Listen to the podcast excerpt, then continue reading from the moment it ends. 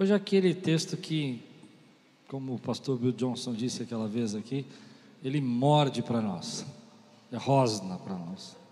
Tem textos que rosnam. Você tem medo de texto assim? Que olha para você e rosna?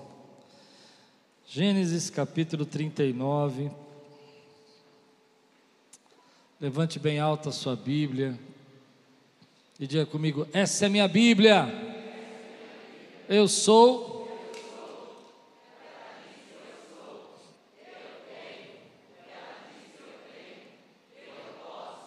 que ela diz que eu posso.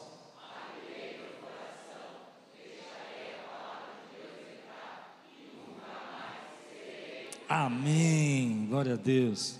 Gênesis 39, versículo de 1 a 20, diz assim: José havia sido levado para o Egito, onde o egípcio Potifar, oficial do faraó, capitão da guarda, comprou dos ismaelitas que o tinham levado para lá. O Senhor estava com José, de modo que este prosperou e passou a morar na casa do seu senhor egípcio. Quando este percebeu que o Senhor estava com ele, que o fazia prosperar em tudo que realizava, agradou-se de José e tornou administrador dos seus bens. Potifar deixou a seu cuidado a sua casa, lhe confiou tudo o que possuía. Desde que o deixou cuidando de sua casa e de todos os seus bens, o Senhor abençoou a casa do egípcio por causa de José.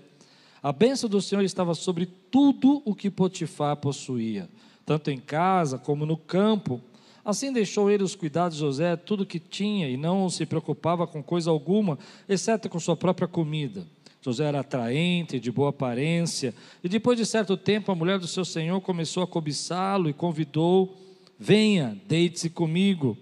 Mas ele se recusou e lhe disse: Meu senhor não se preocupa com coisa alguma de sua casa, e tudo o que tem deixou aos meus cuidados. Ninguém desta casa está acima de mim. Ele nada me negou, a não ser a senhora, porque a mulher dele. Como poderia eu então cometer algo tão perverso e pecar contra Deus?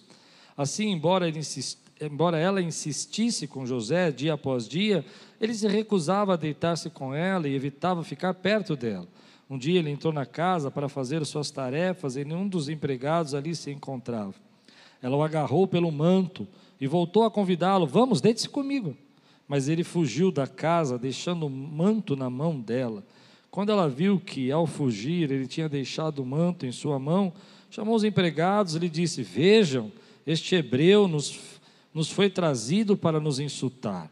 Ele entrou aqui e tentou abusar de mim, mas eu gritei quando me ouviu gritar por socorro, largou seu manto ao meu lado e fugiu da casa. Ela conservou o manto consigo até que o senhor de José chegasse à casa. Então repetiu-lhe a história. Aquele escravo hebreu que você nos trouxe aproximou-se de mim para me insultar, mas quando gritei por socorro, ele largou seu manto ao meu lado e fugiu. Pausa. Nenhum nenhum amigo de José naquela casa teve coragem de dizer que essa mulher era mentirosa. Misericórdia. Nenhum falou. Você fica aí atrás dele o tempo todo, mulher. Nenhum. Bom, quando o Senhor ouviu que a sua mulher lhe disse, foi assim que seu, o seu escravo me tratou, ficou indignado, mandou buscar José e lançou na prisão em que eram postos os prisioneiros do rei. José ficou na prisão. Vamos orar? Senhor, fala conosco nessa manhã. Traz agora a palavra que edifica, a palavra que alimenta, a palavra que dá condição, sustento para a nossa vida. Que venha agora, Senhor, trazer alicerces poderosos para nós. Em nome de Jesus.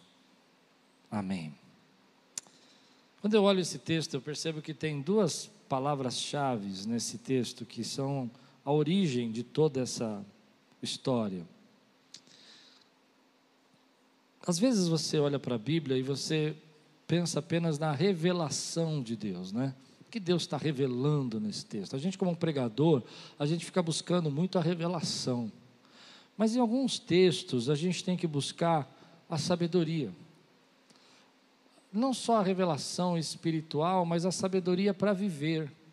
A Bíblia é um livro de sabedoria também. A Bíblia é um livro de, escrito, inspirado por Deus, eu creio assim, Deus inspirou. Mas muitas dessas histórias vão contar a história da nossa vida, a história dos nossos problemas, as consequências e as dificuldades que a gente passa. Quem nunca aqui foi injustiçado por ser justo?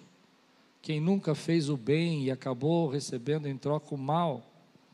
Quem nunca foi próspero em alguma área da sua vida e cresceu, e no final da sua vida, ao invés de receber elogios, recebeu traição, calúnia?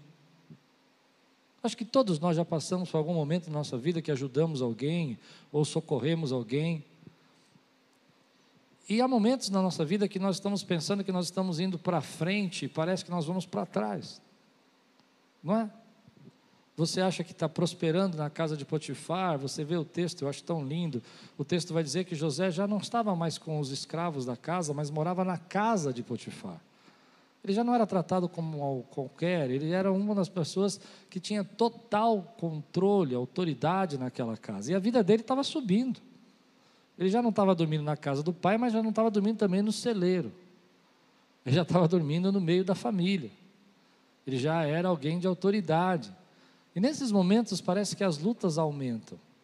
E quando eu olho esse texto, eu fico pensando em algumas formas de viver de forma sábia, porque as duas palavras-chave do texto, a primeira é prosperidade. José prosperou, José prosperou, Potifar prosperou, família foi abençoada, tudo que Potifar tinha prosperou.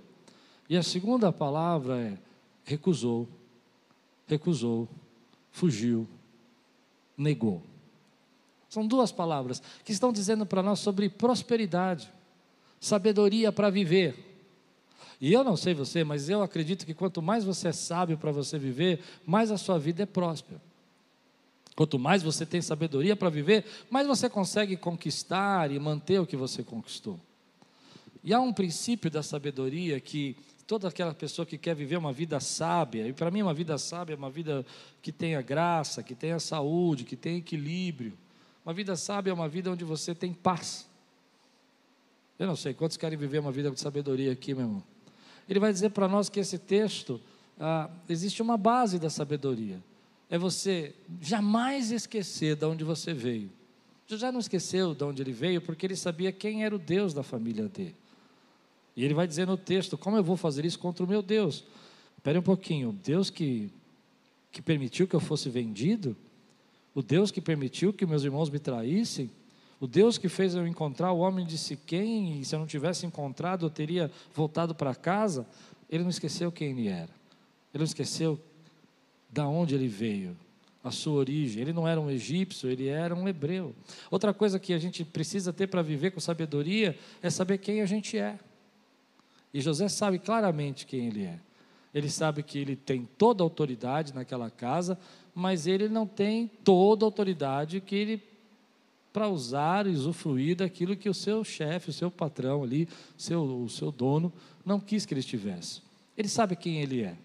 Quando a gente esquece de onde a gente veio, quanto Deus já fez na nossa vida, quanto Deus já sustentou, quanto Deus nos guardou, e a gente começa a viver com nenhum louco nessa vida, achando que a gente pode tudo, que a gente consegue tudo. É nessa hora que a gente começa a viver sem sabedoria, a vida começa a fracassar. Quando a gente esquece quem a gente é quem Deus chamou você para ser, o que Deus tem para você. Então você começa a abandonar os princípios e abandonar a, a, tudo aquilo que Deus está construindo na sua família. Eu vou dizer quem você é. Você é filho de Deus, você é abençoado por Deus, você foi chamado para viver para a glória de Deus. Você não foi chamado para comer a comida dos porcos, você foi chamado para se alimentar na casa do Pai. Quem pode dizer amém por isso? Mas quando eu esqueço quem eu sou, eu vou parar naqueles lugares. Mas a terceira coisa que é muito importante é que quem quer viver com sabedoria precisa saber para onde vai. Porque quando você sabe para onde você vai, você sabe que decisão você precisa tomar, que escolha você tem que fazer. Se eu não sei para onde eu vou, qualquer escolha é importante. Mas José sabia para onde ele vai, para onde ele ia, para onde ele deveria chegar, o que deveria fazer. E ele sabia que aquele não era o caminho, deitando-se com a mulher de Portifar. Mas agora tem uma coisa interessante. Eu sei para onde vou. Eu sei que o Senhor tem moradas celestiais para a minha vida. Eu sei que o Senhor me preparou. Quantos creem aqui que vão viver eternamente com o Senhor, querido? Eu preciso entender que essa vida com Deus é uma vida de sabedoria quando eu sei de onde Ele me tirou. Talvez eu não tenha chegado onde eu gostaria, mas eu já não sou mais quem eu sou. Deus já fez eu caminhar muito. Eu sei quem eu sou na presença dEle. Eu sei de onde Ele me tirou e eu sei aonde Ele quer me levar. E a melhor coisa que você pode fazer, acredite em mim, é não atrapalhar o processo de Deus na sua vida. Quem pode receber essa palavra aqui? Você, como eu já atrapalhei, já atrapalhou o processo de Deus, misericórdia, nem me fale, eu já atrapalhei demais. Um dia eu fiz uma oração ousada, eu falei, Deus, eu quero uma coisa, que eu não te atrapalhe mais na minha vida. A gente atrapalha o Senhor tomando decisões que não deveria, fazendo escolhas que não deveria, tentando dar uma força para Deus que eu não deveria e só esperar o Deus fazer. Mas Deus está te levando para onde Ele quer te levar. Então diga comigo para você decorar essa parte. Diga assim: Eu sei de onde eu vim. Eu sei quem eu sou. E eu sei para onde eu vou. Onde Deus quer me colocar onde Deus quer me levar. Vamos dizer com fé. Olha, vocês disseram tão bem, ficou tão forte que os anjos cantaram no final. Eu escutei, aleluia, escutei. Vamos ver de novo? Eu sei de onde eu vim. Eu sei quem eu sou. E eu sei para onde eu vou. Amém, queridos? Glória a Deus. Mas existem Existem princípios, e é nessa hora que você começa a perceber a vida de José. A vida de José é extremamente abençoada, mas o primeiro princípio de ser abençoado não está praticamente na vida de José, mas está na atitude de Potifar.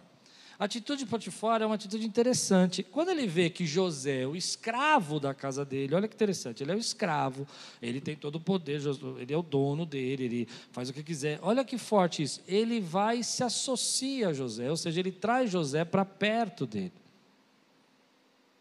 Percebe isso?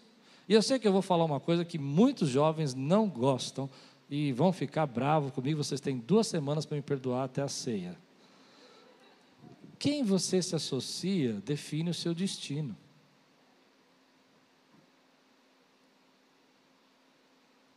É simples. Mas se você andar com gente abençoada, você vai ser contagiado com a bênção.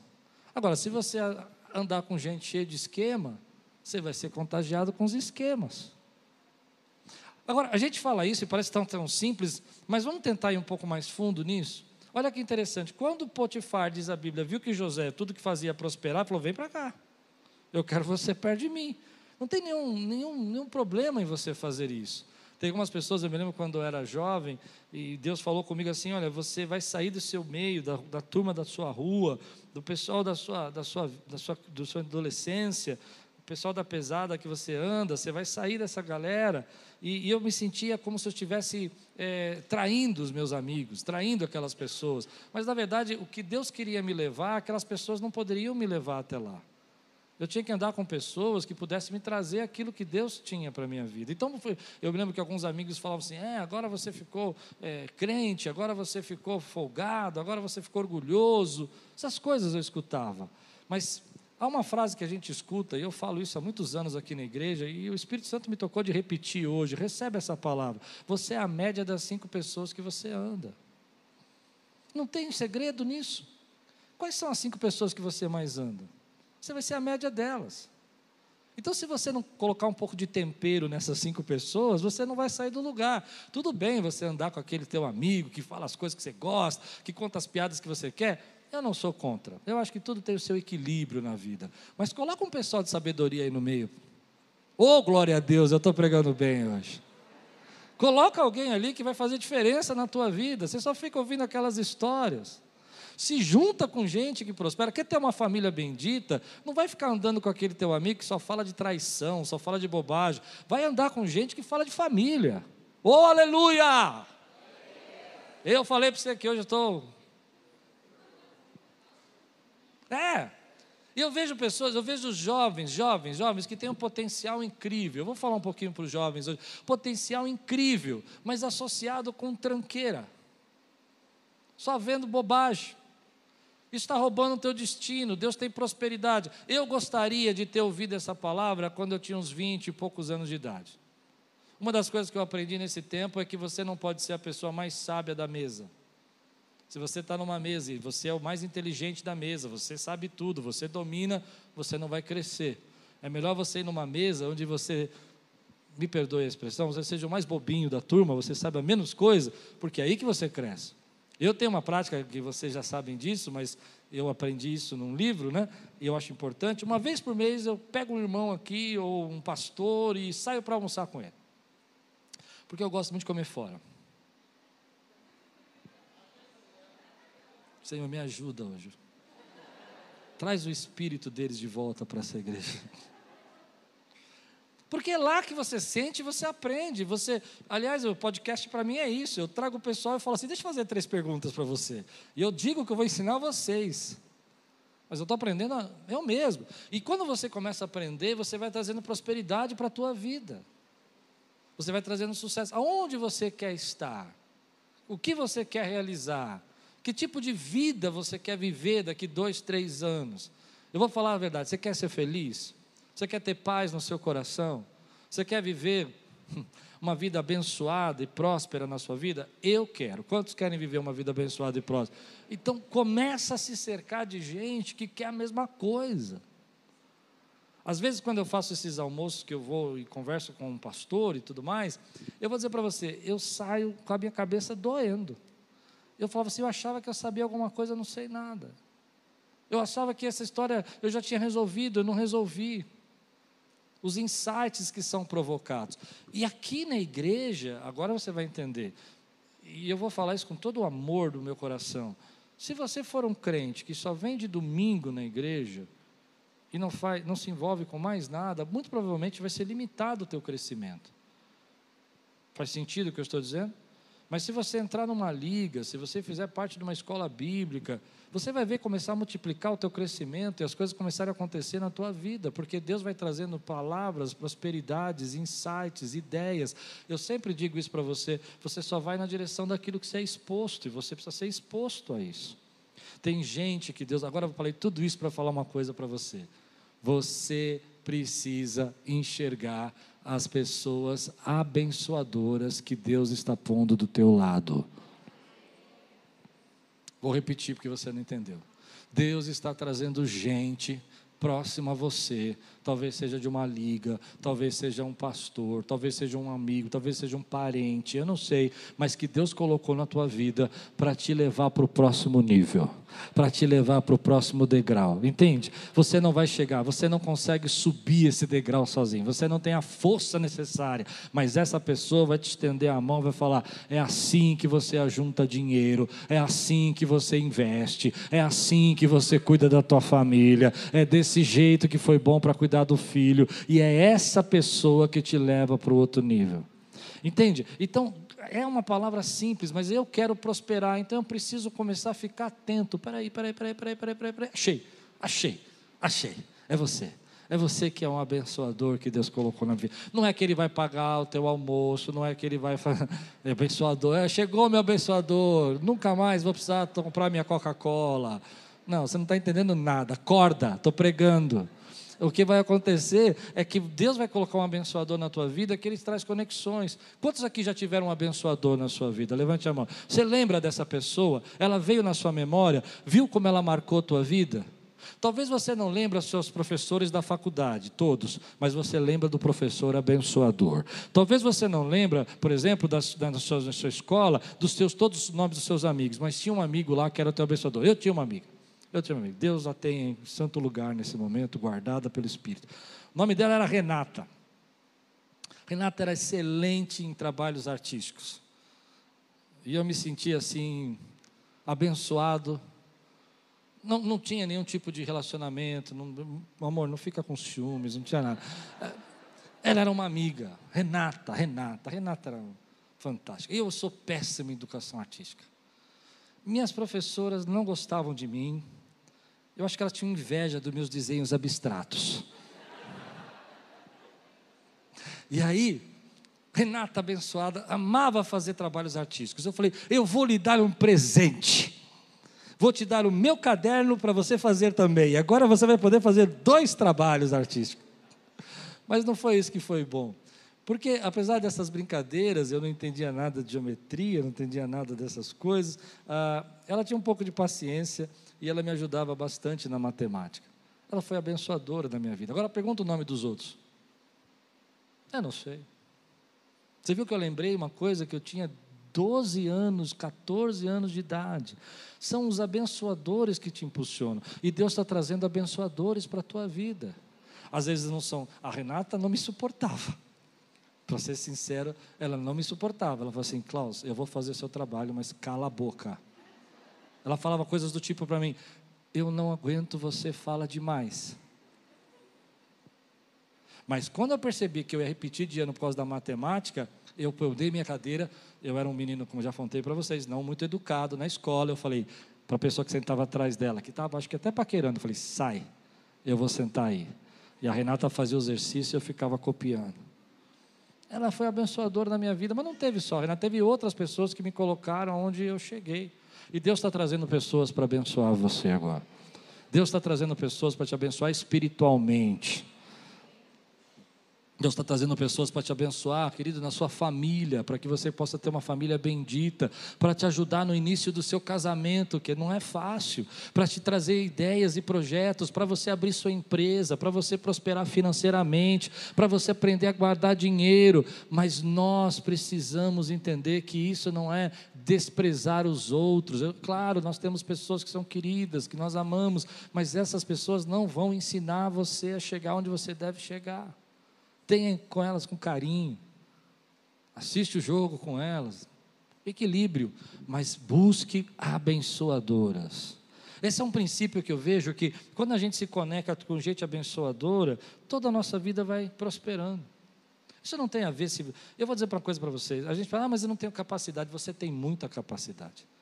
Ah, mas eu não sei fazer. Você sabe fazer muita coisa mas você precisa abrir sua mente agora para que Deus traga pessoas. Eu me lembro que uma vez um pastor querido nosso aqui ah, me incentivando a pregar. Como que você acha que eu recebi quando o Hernandes disse para mim, você, pre... pastor Hernandes disse, você prega bem, tem muito conteúdo, mas a sua pregação precisa ser expandida e eu vou te ajudar. E o nosso canal sai de 6 mil para 52 mil.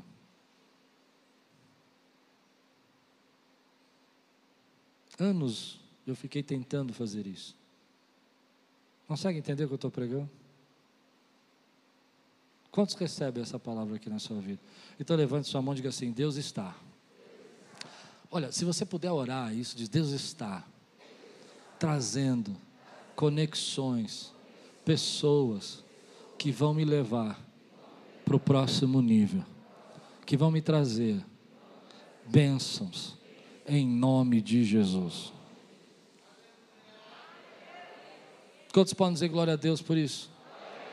Eu não estou dizendo que você precisa ser interesseiro, não é nada disso. É estar atento às pessoas que Deus coloca na sua vida e que elas vão mostrar para você e parar de andar só com gente que você gosta, só com gente que conta as piadas que você ri, só com gente que fala as besteiras que você aprova. Não tem, não tem interesse aqui, tem crescimento. Tem pessoas que estão preparadas para nos ensinar. E a gente precisa receber essa palavra, senão você não sai do lugar. Você vai ficar lá ouvindo, ouvindo, ouvindo. E aí você vê os outros passando na frente e você não sabe que você não está indo. Porque você não está recebendo. Eu não passaria de ano se não tivesse a Renata. Eu não aprenderia a administrar uma igreja se eu não tivesse tido um chefe chamado Luiz Carlos de Souza Reis. Aliás, tem até um irmão aqui da igreja que veio da igreja que o Luiz Carlos de Souza Reis é. Ele foi um abençoador na minha vida. Eu não aprenderia a lidar com dinheiro como eu sei lidar com dinheiro se eu não tivesse tido um camarada chamado Ubaldo Crespo, que era o meu diretor financeiro e que me adotou como um filho. Gente que Deus coloca na nossa vida para nos abençoar. Depois que eu andei com o Baldo, nunca mais minha vida financeira foi igual. Eu não aprenderia generosidade se eu não tivesse um cara chamado Nicolau, que me ensinou generosidade. Ele era doidão, maluco, mas generoso. Ainda é pastor de uma igreja hoje. Não aprenderia sobre orar e buscar e clamar se eu não tivesse conhecido o Edgar. Estou falando de pastores que foram pensamento da minha vida. Mas quantos irmãos aqui eu aprendi demais. E aprendo até hoje com esses irmãos aqui. Faço podcast com eles. Né? Não vou falar nome de um, porque você fala de um, eu tenho que falar do outro, aí vira uma confusão. Mas você falou de mim, não falou do outro. Mas tem gente aqui preparada para abençoar. Você recebe essa palavra na tua vida, querido? Glória a Deus. Mas a segunda parte desse texto é desses princípios de José. É que quando José vai viver né, essa, esse crescimento, ele está subindo, ele agora não é mais apenas um escravo. Olha o que vai acontecer no versículo 7 e 9. E depois de certo tempo, a mulher do seu senhor começou. A gente não sabe quanto tempo, a gente não sabe se foram meses, dias, anos, a gente não sabe. A gente só sabe que a Bíblia fala que José era bonito. A Bíblia fala, e ele era um rapaz afeiçoado, bonito. Aí a mulher do seu senhor começou a cobiçá-lo e convidou: Venha, deite-se comigo. Mas ele se recusou. Ele disse: Meu senhor, não se preocupa com coisa alguma da sua casa e eu quero pegar esse texto aqui, ó. Aqui que eu acho que o texto vai morder, vai morder para nós, ele vai, vai vir, vai rosnar para nós. Ele diz assim: alguma coisa ah, deixou tudo em meu cuidado, aos meus cuidados. Ninguém desta casa está acima de mim. Olha, nem a mulher dele estava acima dele, mas ele nada me negou, a não ser a senhora. E por que a, a, mulher dele? Como poderia eu então cometer algo tão perverso contra Deus? E aqui tem uma coisa interessante que é um princípio de sabedoria. Quantos querem prosperar? Se você quer prosperar, você precisa entender claramente isso que eu vou explicar para você. Isso é uma chave. Toda autoridade lhe é concedida. Você não, você, você para ter autoridade, você precisa ter concessão dessa autoridade. Você não acredita em mim, então vou provar. Se você quiser uma, uma empresa, você precisa ter uma, um governo que libera. É ele que te concede a autoridade para você fazer essa empresa. Se você quiser comprar uma casa, você precisa lá pedir um financiamento. E quem, se você tem dinheiro guardado e pode comprar a vista, parabéns, glória a Deus. Se você não pode, quem vai te dar autoridade para comprar aquela casa é o banco. Entende isso que eu quero dizer? Não, mas eu tenho autoridade, você tem crédito, o banco vai te dar autoridade, você não tem dinheiro. Amém? Agora, perceba o que eu vou dizer para você: toda autoridade gera uma liberdade. Quem concorda, diga amém. Se eu recebi autoridade para aquilo, eu tenho liberdade. Agora a casa é minha, eu entro a hora que eu quiser. É do banco ainda, mas ele me deu autoridade. Está confuso isso? Ele me deu autoridade, é dele. É, é, a casa está tá lá, financiada, mas é sua. Você tem autoridade, você tem a chave. Você fala, essa é minha casa, porque o banco te deu essa autoridade. Mas eu vou dar um outro exemplo depois melhor. Vamos continuar. E aí, quando a liberdade que você é gerada, quem quer viver liberdade? Eu quero viver liberdade. Toda vez que você não tem autoridade, você não tem autonomia. Se você não tem autonomia, você não tem liberdade. Você não tem autonomia financeira, não tem liberdade. Amém? Mas toda vez que essa autoridade me é concedida, eu ganho uma grande liberdade. Vamos pensar na vida de José? José recebe a autoridade de quem a casa? Potifar. Quem deu autoridade para ele? Potifar. Ele tem agora total liberdade. Amém? Ele pode entrar onde ele quiser, ele pode mandar em quem quiser. Mas toda vez que eu tenho a liberdade, mas não honro a autoridade, eu perco a minha liberdade. Parece um princípio simples, mas você vai entender como isso é importante para a sua vida. Perceba o que eu vou dizer. Você tem uma filha jovem, como eu, e ela diz para você: Papai, tirei carta.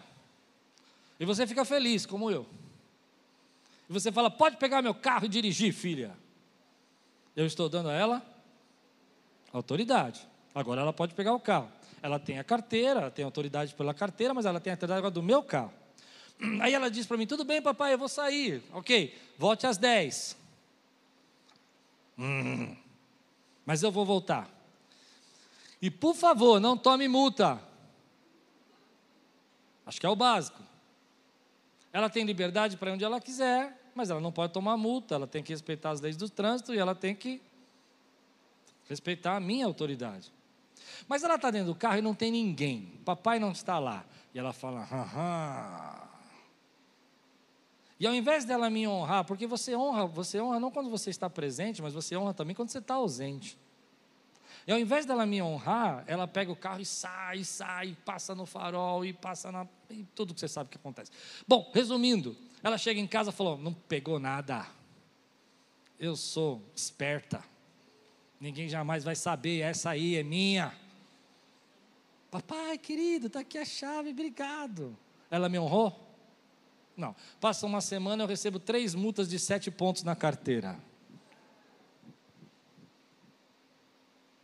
O que, que ela vai perder? A liberdade. Você vai emprestar o carro de novo? Você vai dizer, filha, você tem carteira, mas não tem a honra. A honra é você respeitar o que o papai pediu para você fazer. Qualquer relacionamento está baseado nisso. Eu te amo, você casa comigo e eu te dou a liberdade de você ser minha esposa, você ser meu marido, você ter intimidade comigo. Mas se eu não honrar essa liberdade, você vai perder o direito de estar perto de mim. A Bíblia vai dizer para nós que a prosperidade está aqui. Deus está derramando autoridade sobre a nossa vida e Ele tem muita liberdade para nós. Mas toda essa liberdade que Deus está te dando, você precisa voltar e honrar o Senhor com ela. O cargo que o teu chefe te deu é uma liberdade para você trabalhar. Você não precisa mais bater cartão. Você trabalha em home office. Oh, aleluia! Isso te dá uma autoridade, te dá autonomia, te dá liberdade. Mas se você não honrar, você vai perder esse emprego. Eu não sei se isso é claro para você, mas eu vejo muitas pessoas que se perdem nisso. E toda vez que recebem essa liberdade, elas esquecem que elas têm alguém para honrar por essa liberdade. Deus nos deu liberdade, querido, para viver em graça, para viver em amor, para somos livres em Cristo. Diga aí, eu sou livre. Mas toda vez que você despreza e deixa de honrar o Senhor, você perde a sua liberdade. É nesse momento que eu queria que você parasse para pensar o que você precisa honrar para que você possa manter o sucesso, o crescimento que Deus tem para a tua vida. Isso não tem a ver com bajulação, isso não tem a ver com você querer fazer as pessoas gostarem de você, tem a ver em você reconhecer seus direitos, mas também de conhecer os seus deveres para que a tua vida continue prosperando. E o que José vai dizer para nós, embora você saiba o final da história, ele vai dizer para nós: se eu fizer isso, toda essa liberdade e tudo aquilo que eu conquistei, tudo aquilo que eu ganhei, que foi reconhecimento do meu trabalho, eu vou perder. E toda a autoridade que me foi dada, eu vou perder, porque só isso que eu não posso mexer. E é assim que o inimigo trabalha na nossa vida. Muitas vezes a tentação, e essa é a parte que morde a gente, porque o texto vai falar sobre o que? Tentação. E existe tentação hoje, pessoal? E às vezes eu tenho dúvida, porque tem alguns pastores hoje, eu não gosto de falar mal de ninguém, não estou falando mal de ninguém, eu estou dando a minha opinião, que estão esticando a graça de um jeito, sabe? Estão pegando a graça, esticando, esticando, que estão tirando fora a tentação, estão tirando fora pecado, não tem mais nada. E eu entendo, eu consigo entender, mas eu acho perigoso isso. Acho que eu preciso ensinar isso a vocês, porque o que acontece é exatamente isso. É, eles falam: bom, você pode pecar, você pode fazer o que você quiser, Deus já te perdoou, o sangue de Jesus já te lavou. É verdade? É verdade. O que eles não estão omitindo para nós é que toda vez que você cede a uma tentação, e aquela tentação vai fazer alguma desonra, você vai perder a sua liberdade.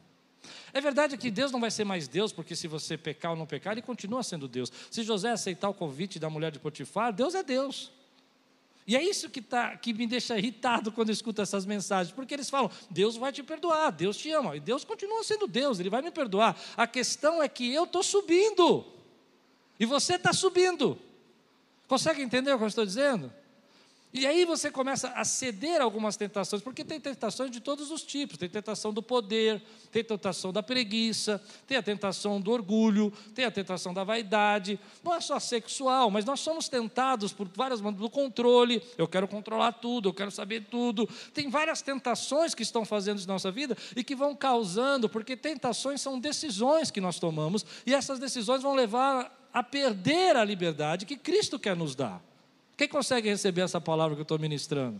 Então, quando eu falo de tentação, eu falo de pecado, eu nunca entendo quando os pastores falam Deus me perdoa. É claro que Deus me perdoa, Ele já morreu na cruz e lavou meu pecado, meus pecados. Até aqui eu vou cometer amanhã. O que eu não quero viver é a perda da liberdade daquilo que Deus quer gerar na minha vida. Então eu vi uma frase assim, eu vou falar para ficar claro aqui, não sei se eu devia, mas vou fazer. Eu vi uma pregação assim, um pedacinho. Eu não escutei a pregação, não tive paciência, não tenho paciência. Eu escutei um pedacinho, não, não quero saber a pregação toda. Um pedacinho. Ah, você não importa a cama que você acordar. Se você acordar na cama errada, Deus te perdoou. Eu ouvi uma pregação assim. E eu fiquei pensando, eu falei, legal. Entende o que eu vou dizer? Vou deixa eu explicar o legal agora, você vai entender. Legal, né? Porque é bonito eu dizer para você que Deus te perdoou se você traiu alguém. E eu até acredito que se você pediu perdão, se arrependeu, foi, foi, foi perdoado. Consegue entender o que eu estou pregando? O que essa pregação está omitindo, que é isso que me preocupa, é que Deus continua sendo Deus, e Ele é poderoso para perdoar qualquer pecado que você cometeu. É o que você perdeu, é quem você destruiu, é o que você estava construindo que você acabou perdendo na tua vida. Consegue entender o que eu estou pregando? Então, eu entendo que se você, por exemplo, uma outra pregação que eu vi, não, se você bebe, se você fica embriagado, isso não tem nada a ver, Jesus já te salvou. Ok, Jesus me salvou. Eu sei que aqui, se alguém tiver bêbado na rua e tiver caído no chão e pedir perdão, você crê que Jesus perdoa? Quantos creem? Mas eu não creio que é isso que Deus quer que eu viva, porque eu tenho ali, entenda agora o que eu vou dizer. Deus me deu autonomia, Deus me deu autoridade para viver minha vida, e Ele me deu a liberdade. Mas quando eu desonro a Deus, eu vou perder a minha liberdade. E o problema de eu ser alcoólatra não é que Deus vai deixar de ser Deus, ou que Deus não me perdoa, é que eu vou perder a minha liberdade de ser o que Deus sonhou que eu seja. Quantos conseguem receber essa palavra? Então, quando as pessoas falam assim, ah, mas eu posso, pode. Eu posso? Pode. Pode beber e ficar embriagado? Pode. Entende a palavra que eu estou dizendo? Você tem, Deus não vai aparecer um anjo para você e falar assim, você fizer, você vai. Mas por que então você não faz? Porque eu sei de onde eu vim, eu sei quem eu sou e eu sei para onde eu vou. Quantos podem dizer glória a Deus por isso, meu irmão? Por isso a tentação é uma coisa difícil de se pregar. Porque a gente tem tentações de vários tipos. Por exemplo, eu vi uma coisa essa semana que eu acho que tem muito a ver com tentação, você vai entender. Porque o texto vai dizer que a mulher de Potifar, ela não foi embora com um simples não. A Bíblia diz que José negou, diga aí, negou. Ele foi duro, ele foi incisivo, falou: não, sai daqui, mulher. Hum. Ele foi duro. Só que ela, ele não se deu por satisfeita, ela, ela, porque a tentação ela não vai embora na primeira vez que você diz não. Aquele teu amigo vai ligar duas, três, quatro. Entende? Ele não vai embora. Eu vi uma situação essa semana que me parece que é muito tem a ver com a ideia da, do que é a tentação que o inimigo faz. Estava em casa lá, não sei o quê, saiu uma frase lá, ah, o que, que é cutelaria, né? que é aquela empresa que faz facas artesanais, certo? Tudo bem? Eu falei, ah, é empresas que faz facas artesanais. No dia seguinte, acordei, fui fazer minha, minha, minha devocional, coloquei lá uma pregação para ouvir, e aí no YouTube tem aqueles comerciais. E já passou a primeira comercial. Qual foi o primeiro comercial que passou? falei, esse negócio é do inimigo, né? O, o, algoritmo ouviu falar em algum lugar. Não é possível.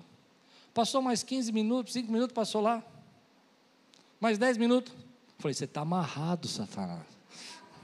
Estou brincando. O que eu quis dizer é que o inimigo vai trabalhar assim na nossa vida. Então você passa, por exemplo, por uma tentação, você tem liberdade de ser consumista, você pode comprar o que você quiser. Amém? E aí vem a tentação de você comprar, você fala, ah, é só mais um presentinho, é só uma. É, eu, eu, essa é uma tentação que Deus está falando comigo, porque eu estou consumista nesse tempo, eu quero colocar coisas inteligentes na minha casa, eu quero falar, haja luz, e houve luz na minha sala. Não é legal isso? E aí eu comecei a ficar procurando isso e tal, e me deram uma dica que lá não sei aonde era mais barato, e, eu, e daqui a pouco eu falei, ah, eu preciso. A pergunta é: eu posso? Pode. É, é, o problema é que qual é a liberdade que isso vai tirar da minha vida? Porque vai chegar uma hora que meu cartão vai estar tão estourado, tão estourado, que eu não vou ter mais liberdade para fazer nada. E aí eu vou querer fazer as coisas e não vou poder. Outro exemplo que eu dou para você é que às vezes a gente vai vivendo essas coisas, a gente não vai entendendo. Por exemplo, eu vejo algumas pessoas, infelizmente, isso acontece até dentro da igreja, a gente tem que falar um pouco sobre isso. Ah, às vezes você está lá no seu trabalho e aparece uma oportunidade de você levar uma coisa para casa. É desonesto, é errado, mas todo mundo faz. Ok? Eu não concordo. Aí você diz: não, mas Deus já me perdoou, eu já orei. Difícil a gente saber como isso funciona, porque eu acredito que para ter perdão tem que ter arrependimento. Mas vamos dizer que você não acredite assim. Então eu vou mais longe com você. Vai chegar uma hora que essa liberdade que teu patrão te dá, e esse salário que ele te dá, você vai perder. Porque ele vai descobrir. E na hora que ele descobrir, você vai dizer: Foi o diabo! Eu vou dizer, não, foi só carne, foi a sua tentação. E nós estamos vivendo esse ciclo, às vezes, onde a destruição vai sendo feita na nossa vida. Deus está querendo nos dar liberdade, Deus está querendo nos dar autonomia. Deus não quer que você fique endividado, Deus não quer que você fique preso a nada, Deus não quer que você fique escravo a ninguém, Deus não quer que você fique sujeito a nenhum tipo de, de, de situação. E aí vem a pessoa e diz assim: não, faz o que você quiser que você vai ser livre. E é justamente ao contrário: se você fizer o que você quiser, você vai ser escravo. Por quê? Porque a nossa carne é cheia de paixão.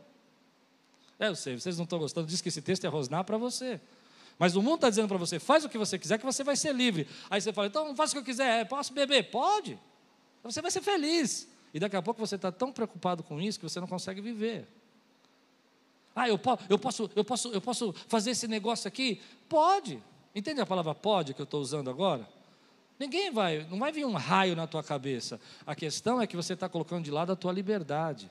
E Deus te chamou para ser livre. Por isso, Paulo disse: todas as coisas me são listas, mas nem todas me convêm, ou seja, e eu não vou me tornar escravo de nenhuma delas. Deus está nos chamando a isso. E hoje nós estamos vivendo um tempo onde as pessoas estão colocando essa graça de uma maneira onde a gente não está entendendo o que Deus está falando de graça. É evidente que Jesus já me perdoou de todos os pecados passados e todos que eu vou cometer no futuro que eu nem sei. Eu creio no perdão de Jesus na cruz por mim. Mas é certo que eu não quero que nada me afaste do propósito que Deus tem para a minha vida. E que nada do que Deus está construindo na minha vida eu destrua pelas minhas próprias mãos. Então, o segredo, o segredo disso é que quem quer prosperar se junta com pessoas que quer prosperar, que quer crescer, quer viver a graça de Deus. E se você quiser viver a graça de Deus, você precisa urgentemente colocar temor do Senhor na sua vida, porque o temor é o princípio da sabedoria. E tem coisas que você precisa dizer: eu não vou fazer, eu não vou participar. Mas você está crendo no tabu da igreja? Não, eu não creio em tabu nenhum, eu creio na sabedoria eu creio na sabedoria que a vida de José vai me ensinar. Aí você vai dizer para mim, eu já estou conversando com você, percebe? Você vai falar assim, ah, mas José recusou e foi parar na cadeia. Porque não há garantias que você recusar a tentação vai dar tudo certo. Mas há uma garantia que José foi para a cadeia e Deus estava com ele. E ele vai prosperar, que é a pregação da noite, nos lugares improváveis. A garantia é que a presença de Deus vai estar com você em cada um desses momentos. Então, você pode fazer uma troca, ter a garantia de você conseguir ficar mais um tempo aí com a mulher de Potifar enganando o seu patrão, ou você pode viver a graça de Deus, a bênção de Deus e a liberdade que Deus tem para você. E se você quiser viver essa liberdade, aqui está um segredo: tem certas tentações que a gente não enfrenta, a gente foge. E José fugiu. Tem coisas que não pega para mim, mas pega para você. Eu me lembro uma vez lendo sobre isso, estudando sobre isso, eu fiquei incomodado com um pastor que disse que Deus falou com ele que ele não poderia assistir mais jogo de beisebol. E eu falei, mas que camarada, o que tem a ver com isso? Jogo de beisebol é pecado? Não, não é pecado. Eu posso assistir jogo de beisebol? Não pode. Mas aquele pastor não podia. E ele falou, eu não posso. E ele contou, porque ele falou que quando eu vou no estádio, eu me transformo. Eu viro um monstro. Eu idolatro eu grito, eu falo palavrão, eu xingo. Se eu fosse no jogo de beisebol, eu não ia entender nada. Então não ia xingar ninguém, porque eu não sei nem quem está ganhando. Entende? Tem coisas que não vão afetar a mim. Mas ele conta a história que ele diz que assim que quando ele começou a entender isso, ele colecionava os cards, ele colecionava as flâmulas, ele queria estar nos campeonatos, a mulher brigava com ele porque ele abandonava a família para seguir o time do coração. Nada que os brasileiros não sabem. Chega uma hora, querido, que isso se tornou uma idolatria dele. A tentação dele sucumbir a essa idolatria era muito maior. Então, para ele, querido, ele precisava negar o beisebol. E no momento que ele nega o beisebol, ele percebe que ele gastava dinheiro em coisas que ele não precisava gastar, o dinheiro começa a sobrar para ele, ele tem condição de guardar um pouquinho. A família dele começa a ter mais relacionamento, mais amor, porque ele não abandona a família todo final de semana. Deus te leva nesse caminho não para que ele seja mais Deus, ele te leva nesse caminho para que você tenha mais liberdade. Por isso Deus é maravilhoso, irmão. Por isso que quando as pessoas falam para mim, ah, isso é um tabu, isso é uma regra, você vai viver feliz. Quem aqui quer viver escravo de alguma coisa? Quem aqui quer olhar na cara de alguém que você não tem coragem de olhar na cara dela porque você não conseguiu se perdoar ainda por o que você fez na noite passada? Eu não quero viver essa escravidão. Se há paz, se há amor, se há justiça, se há solidariedade, se há unidade, eu quero viver isso na minha vida. E você também. Então, quando as pessoas falam, olha, você vai fazer isso porque você tem autonomia, eu tenho autonomia. Porque você tem condição, eu tenho condição. E você tem liberdade, você, Cristo te chamou para ser livre. É evidente. Mas eu não quero ser escravo de nada que vai fazer eu perder minha liberdade. Eu quero que o Espírito Santo derrame graça nesse lugar e te encha do Espírito Santo. Então a palavra é essa: foge. Foge. Se tem coisas que pegam para você, foge. Eu vou fundo nisso aqui, depois eu vou me arrepender a tarde toda. Ora por mim que eu não vou nem dormir essa noite. Querido, tem gente que tem problema de ficar vendo os outros fazer sexo. Gosta de ficar vendo os outros. Eu acho isso nojento, ficar vendo os outros fazer sexo. Porque eu acho que intimidade não é para ser compartilhada. Por isso que eu falo muito pouco sobre isso, porque eu não entendo, na minha cabeça, desculpa, eu, eu tenho, talvez não seja diferente, eu não consigo imaginar por que uma pessoa quer ver o outro fazer sexo com o outro. E ficar lá. Ah, ah, não consigo. Tudo bem, tudo bem. Me respeite, eu não consigo. Mas deixa eu dizer uma coisa: se você tem problema com isso, bloqueia a tua internet. Foge disso.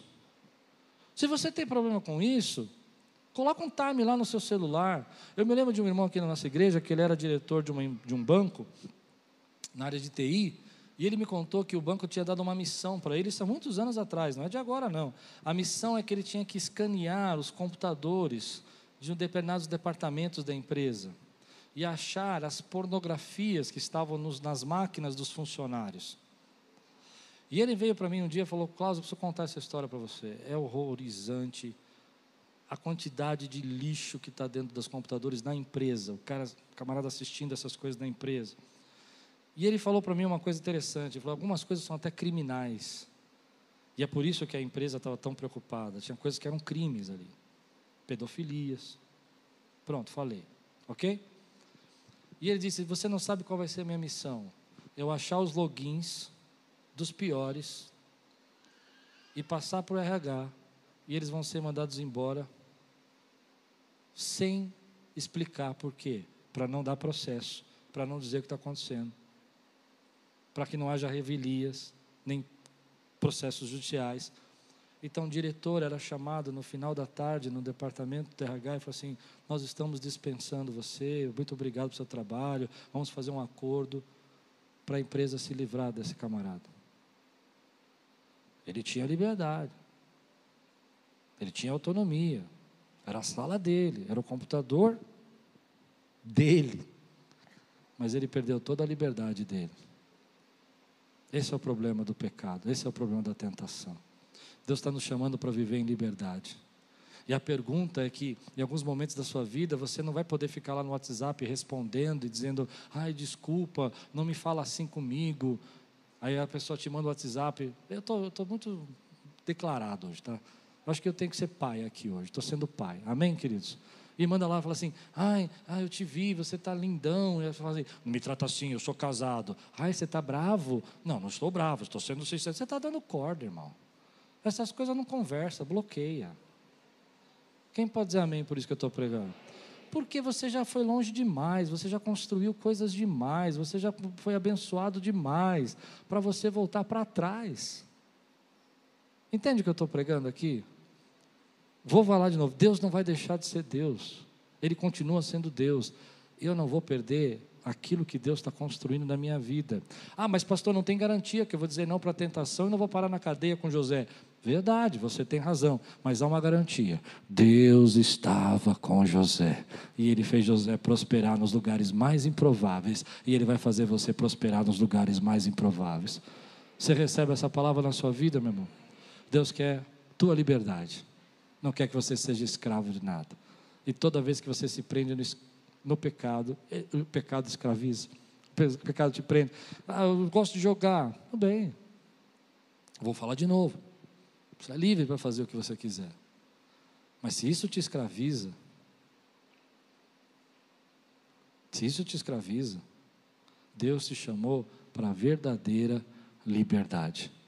Quantos recebem essa palavra hoje? A palavra-chave é prosperidade. E para ter prosperidade tem que negar algumas coisas. Se você aceitar todos os convites que te fazem, aceitar todas as propostas, você vai perder a prosperidade de Deus para a tua vida. Negar algumas vezes amigos, relacionamentos, pessoas que vão te fazer mal.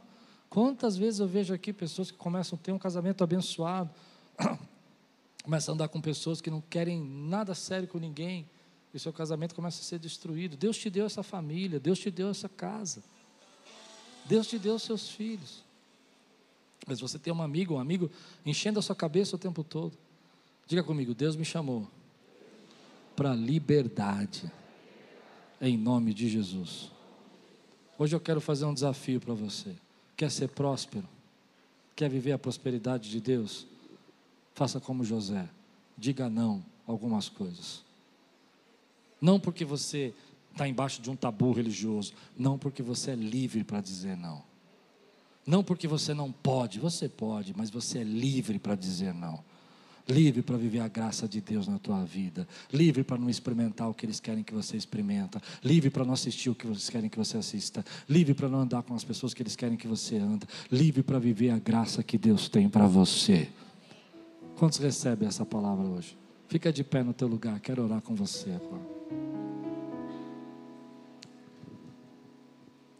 Talvez tenha alguma coisa que você precisa fugir. Eu fiquei pensando, essa semana eu fiz uma lista de meus cinco piores hábitos. Você tem uma lista dessa? Tem? Pois, pois eu quero ver. Não faz perda.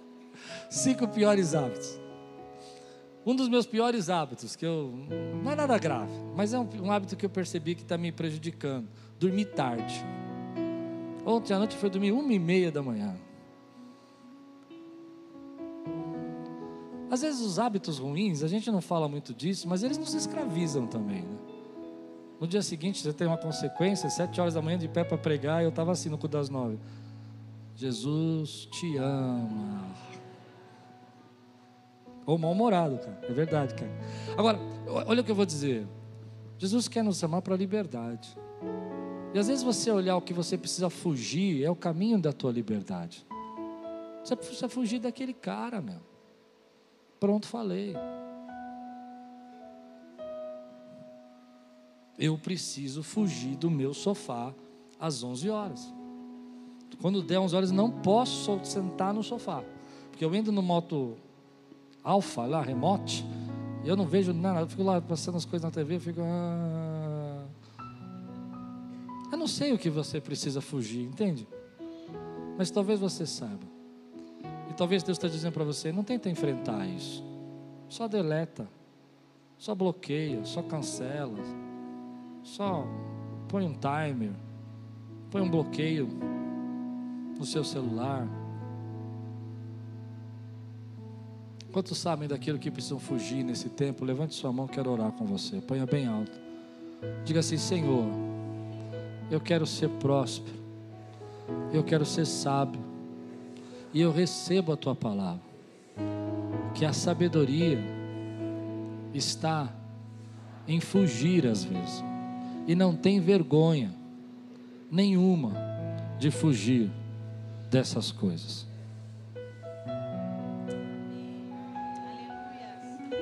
Você não precisa ter vergonha de fugir dessas coisas. Você não precisa ter vergonha de dizer não. Eu não vou encarar. Eu não vou enfrentar. Eu não vou responder. Ah, mas ela vai pensar que eu não sou homem. O problema é dela. Você não deve nada para ela. Você entende o que eu estou dizendo, né? Não, se eu não responder, ela vai pensar, ele vai pensar que eu não sou descolada, não sou legal. O problema é dele. O que Deus tem para você é muito maior. E não é só na questão não sexual, é em outras áreas. Ah, mas se eu não comprar aquilo, não vou estar na moda. Você não vai comprar agora, mas vai chegar uma hora que você vai ter para dar emprestado. Então você não tem agora, mas daqui a dois tempos você vai estar no outro nível. E essa pessoa que fica olhando para você, não, você não comprou isso, ela nem gosta de você. Ué, ela nem gosta da gente. É impressionante quando essas, as pessoas que gostam da gente nunca vão falar isso para nós. Você não tem isso, você não comprou aquilo, elas vão falar, elas vão dar de presente para você. Falou isso, eu não gosto de você, deixa aí. Deixa aí. Eu quero viver toda a construção todo o crescimento, toda a graça que Deus tem para derramar na minha vida. E eu não quero que nada me prenda, eu quero viver a liberdade do Espírito. Quantos desejam essa liberdade? Levanta aí, eu vivo na liberdade do Espírito, em nome de Jesus. Senhor, abençoa a tua igreja, abençoa a tua casa, abençoa o teu povo. Dá força nesse tempo, Pai. Dá, Senhor, clareza, entendimento, para que nos momentos que eles estão mais prosperando e as tentações têm vindo sobre eles, não venham, Senhor, fazê-los retroceder. Mas ainda que aconteçam situações que podem levar, Senhor, à tristeza, à inveja, à discórdia, à calúnia, como foi no caso de José, ainda assim nós sabemos que o Senhor estará conosco, nos fazendo prosperar nos lugares mais improváveis, em nome de Jesus. Amém. Dá um brado aqui nesse lugar, dá um glória a Deus nesse lugar.